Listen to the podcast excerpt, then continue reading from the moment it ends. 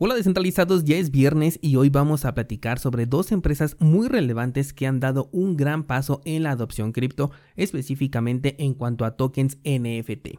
A pesar de no ser empresas que nacieron de este criptomundo, le van a dar una oportunidad a los tokens NFT. También hablaremos de otro caso de censura por parte de YouTube al sector cripto. Te platicaré además sobre un caso muy curioso que está ocurriendo en Colombia y hablaremos sobre el primer día de operaciones del exchange de Sunday Swap. Hola de nuevo y bienvenidos a Bitcoin en español. En este podcast adoptamos la filosofía de una economía sin intermediarios, una interacción económica punto a punto que nos permite transferir valor sin ninguna clase de restricción. Hemos cambiado las cadenas centralizadas que limitaron nuestra economía durante años por cadenas de bloques que entregan transparencia a nuestra interacción económica. Y todo gracias a Bitcoin. Te doy la bienvenida a Bitcoin en español, un espacio donde somos libres, somos soberanos, pero sobre todo somos descentralizados. El precio de Bitcoin mientras estoy grabando está intentando romper el soporte y tengo la sensación de que lo va a conseguir. Un movimiento muy interesante sin duda que da continuidad a todo lo que hemos dicho desde hace ya un par de meses cuando nuestra estrategia de la media móvil de 20 periodos en el marco temporal de una semana nos adelantaba el inicio de un movimiento bajista por allá de noviembre. Algunos ya están apuntando a los 30.000 como objetivo, pero aún nos queda la posibilidad de un falso rompimiento. La semana pasada te compartía que en formaciones de velas me encantaría ver una que rompiera el soporte, se fuera más o menos el precio cerca de los 37 mil y de ahí rebotara todo en la misma vela semanal. Y bueno, pues estamos a un par de días de que esta vela termine, por lo que puede existir todavía esa posibilidad. Habría que monitorear el cierre y apertura de la vela actual y la siguiente para operaciones en el corto plazo. Pero si tus objetivos como los míos son a largo plazo, considero entonces que si el soporte se rompe es altamente positivo y abre nuevas oportunidades de compra para seguir acumulando ya sea que estemos hablando de Bitcoin específicamente o de tu proyecto favorito, porque una vez más hemos visto que no existe proyecto que esté por encima de Bitcoin. Si la criptomoneda madre cae, todo el mercado cripto lo hace, lo cual de hecho vuelve un tanto predecibles los movimientos de las altcoins en ciertos puntos del mercado y sin duda esa enorme ventaja la podemos aprovechar. Ayer, por ejemplo, publiqué una nueva idea trading, hoy voy a publicar una más. Sin duda, estamos llenos de oportunidades y quiero que tengas las herramientas para que puedas complementar tus propios análisis y te ayuden en la toma de decisiones.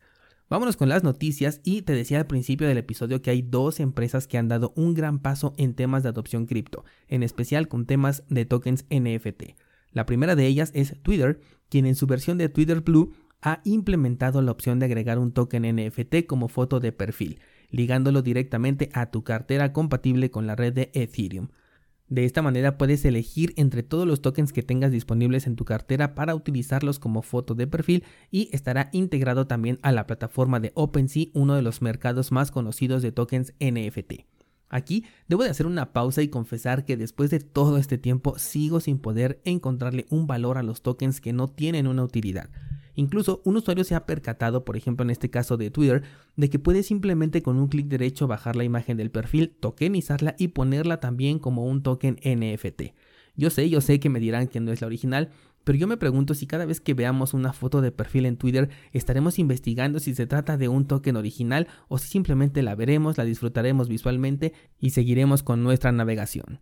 La otra empresa que dio un gran paso es Meta, quien anunció que permitirá en sus redes sociales, es decir, Facebook e Instagram, colocar también sus tokens NFT y publicarlos.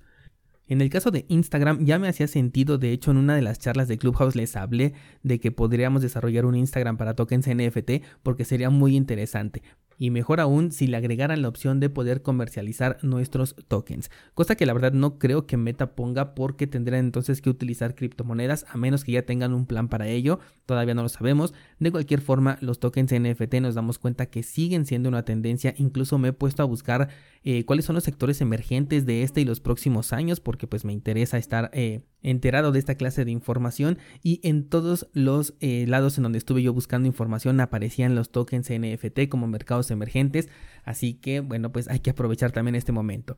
La verdad es que a mí me causa mucho conflicto el no poder compartir esta sensación de euforia Y es que entiendo que el creador pueda vender su obra, pero después de que ya la vendió, en verdad más personas van a querer tenerla, o sea, como para que el comprador pueda revenderla.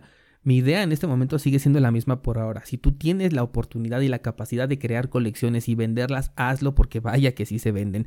Y prueba de que estoy en sintonía con esto es que decidimos crear en la red de Cardano la página de Minteo para que tú puedas hacer tus propios tokens NFT y ya después las ganancias que obtengas pues las puedes delegar en el pool de 7PL porque todo esto se hace en la red de Cardano. Si te interesa tienes más información en las notas de este programa. Y ya que hablamos de Cardano, te cuento que ayer pasó a Mainnet el primer exchange descentralizado. Bueno, no fue el primero, pero como el que te platiqué la semana pasada, nunca lo pude utilizar, todo el tiempo me marcaba error y su nombre no era tan conocido, pues la verdad es que siento que pasó desapercibido. Pero ahora te estoy hablando de SundaySwap, de este sí que hubo mucha información en las redes sociales, era uno de los desarrollos más esperados y por ahora se encuentra todavía en versión beta, pero ya está en Mainnet, con lo cual ya puedes realizar intercambios con tokens de la red de Cardano. Debo también decir que ayer por la noche intenté realizar un par de intercambios y estaba la red congestionada. Me marcó error todas las veces que lo intenté. De hecho, te salía ahí un mensaje de que la red estaba congestionada y que podrías presentar algunos problemas. Me di cuenta también de que las transacciones en Cardano por ahora requieren de una comisión que en un principio se siente alta, pero que viene acompañada de una especie de devolución, por lo que no vas a poder utilizar todo el balance disponible en ADA para poder realizar cualquier actividad con los servicios de finanzas descentralizadas porque una parte se va a utilizar para pagar la comisión y de ese pago de la comisión se te va a regresar un porcentaje. Está muy curiosa esta forma de trabajar que tiene Cardano. De hecho, si ya has creado tokens en nuestra página, te habrás dado cuenta de esto, que te pide una comisión, pero después cuando ya te llega tu NFT, te llega junto con unos hadas. Pues lo mismo ocurre en SundaySwap. Si tú ya pudiste hacer alguna transacción, te agradecería que nos lo compartieras en el grupo de Discord y también si es que vas a comprar algunos tokens de el exchange de forma especulativa. Vámonos ahora con otro caso de censura cripto y sí, otra vez hablamos de YouTube, esta vez el afectado fue un canal de la BitConf, canal que ha dedicado ya varios años a la difusión de información cripto. Como siempre, YouTube nada más dice que infringió severamente las políticas, pero que si considera que es un error, pues puede apelar, porque su deber es que la gente solamente vea lo que considere sano para ellos. Evidentemente ya se comenzaron los movimientos para restaurar la cuenta e incluso ya hay mucho apoyo por parte de algunos personajes del sector cripto, pero el mensaje está muy claro con el camino que por ahora está llevando YouTube con respecto a este sector y a la censura que la plataforma maneja mientras que cada semana podemos ver a estafadores utilizando esta misma plataforma para sus robos sin recibir ninguna clase de penalización. De hecho, fue lo que la cuenta de la BitConf respondió a este mensaje de censura en su contra. Esperemos que lo puedan resolver pronto, así como nosotros resolver el monopolio de esta plataforma que admito que me encanta que la utilizo muchísimo, pero me molesta que censuren buena información mientras otras tonterías están vagando por ahí. Por último, te cuento que se está organizando un plan piloto para llevar las criptofinanzas a instituciones bancarias de Colombia, lo cual en principio pues se oye como una medida positiva que abre las puertas de un país hacia los criptoactivos, aunque ya sabemos que esto sería de manera centralizada, no podríamos esperarlo de otra manera, pero lo curioso de esta nota es que las empresas que están considerando para dicha asociación entre bancos y exchanges son por un lado el Banco de Bogotá y Da Vivienda y por el lado cripto tenemos a Buda.com y la sorpresa del día Binance, el exchange que ha sido noticia desde el año pasado por congelar cuentas específicamente a usuarios colombianos son los que van a brindar un servicio en conjunto con la banca a usuarios precisamente colombianos. No sé qué pienses tú descentralizado, pero ni de broma le daría mi dinero a un exchange con este eh, precedente que todavía está sin resolver y mucho menos a través de un intermediario como una institución bancaria. Pero aquí la última palabra la tienes tú. Sé que probablemente lo digo porque en México hay multitud de formas de conseguir criptomonedas centralizadas y descentralizadas y las opciones que son peer-to-peer resultan un poco más caras, lentas y ligeramente más complejas. Por eso traslademos este tema a nuestro grupo de Discord y coméntame qué opinas al respecto de esta iniciativa. Espero ver por allá tus comentarios para unirme a la conversación y te espero nuevamente el lunes a primera hora de la mañana con más información.